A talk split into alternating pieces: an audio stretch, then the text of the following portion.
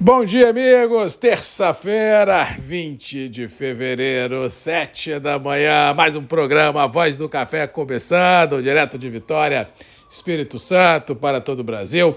Prazer estar aqui. Vamos ver agora que passou o carnaval, passou o feriado nos Estados Unidos. Vamos ver se agora o trem engrena, porque, pelo amor de Deus, é um stop and go todo dia e ninguém faz nada. O tempo passa, o mês acaba e aquela loucura que vive a rotina de nós operadores do negócio café que lidamos com o físico, realmente vem tendo dias, semanas e meses bem uh, complicados com relação à falta de liquidez em algumas praças de comercialização.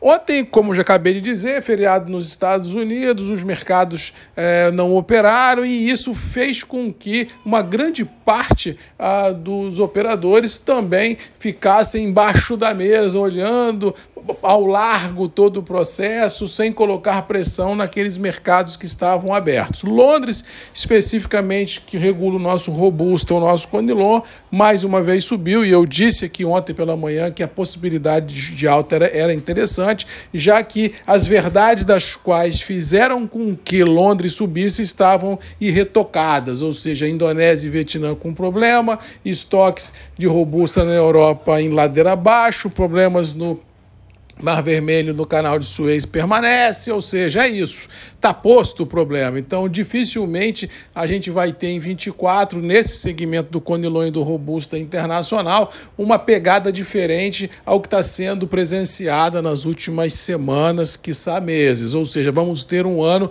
tudo leva a crer com preços interessantes, mas ainda continua a minha a opinião e visão de que o produtor teria que travar alguma coisa de 800 para cima no safra nova de entrega abril-maio em diante para garantir nesse momento de necessidade de caixa de pagar colheita, mão de obra, aquela confusão toda e aí você não ter aquela correria da última hora porque mercado tudo pode acontecer. Então eu continuo de opinião que no caso específico do Conilon, níveis de 800 é nível de trava de pelo menos 10, 20, 30% do que nós vamos colher. E o restante que colher e o que tem dentro de casa vai para o abraço, vai para a especulação de geada, de seca, de florada, de, dessa confusão toda que a gente está acostumado a presenciar, mas não se abra, não se exponha-se ao risco em excesso, levando no peito os 100% da safra, mais o estoque que tem de casa. Diluição de riscos tem que ser o mantra do cafeicultor inteligente, e no caso do Conilon,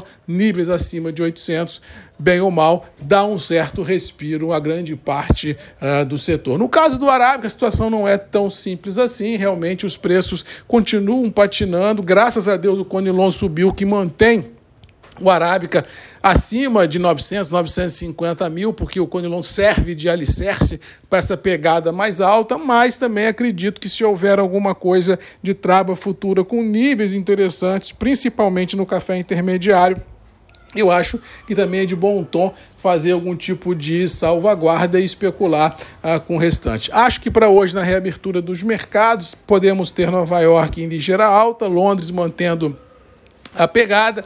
Acho que mercado financeiro é isso, 4,90 com 5.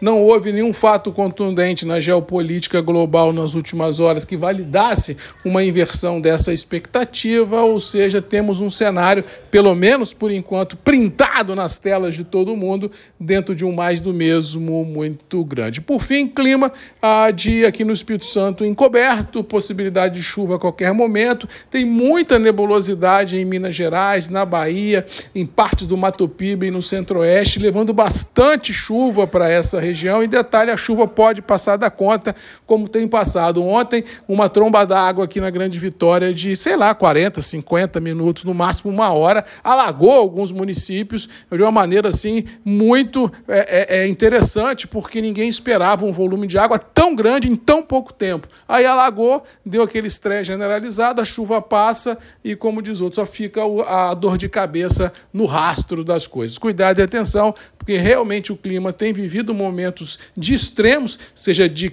seja de chuva, seja de vento, seja de granizo, como também quando inverte de muita seca, ou seja, sempre que é possível Tome cuidado, sempre que é possível, faça um seguro agro das suas propriedades, dos seus implementos agrícolas, dos seus armazéns, das suas estufas, porque o seguro é, uma, é um fator interessante para o agro é evitar uma exposição ao risco de maneira totalmente desnecessária. No mais, vamos ficando por aqui, desejando a todos aí uma boa terça-feira, que Deus nos abençoe, que a gente possa enfrentar os desafios e vencê-los, e lembrando que todo dia, às sete da manhã, eu e você temos um encontro marcado aqui nos grupos e redes MM, ponto de encontro de todos nós, mas acreditamos que acreditando que o preço do café está aí, sustentados em reais, dólar de 4,90 com 5, Nova York e Londres buscando sustentar o atual intervalo mercadológico e não vejo nenhum grande coelho para sair dessa cartola. Um abraço, fiquem com Deus e até amanhã. Marcos Magalhães, Voz do Café e você sempre tem um encontro marcado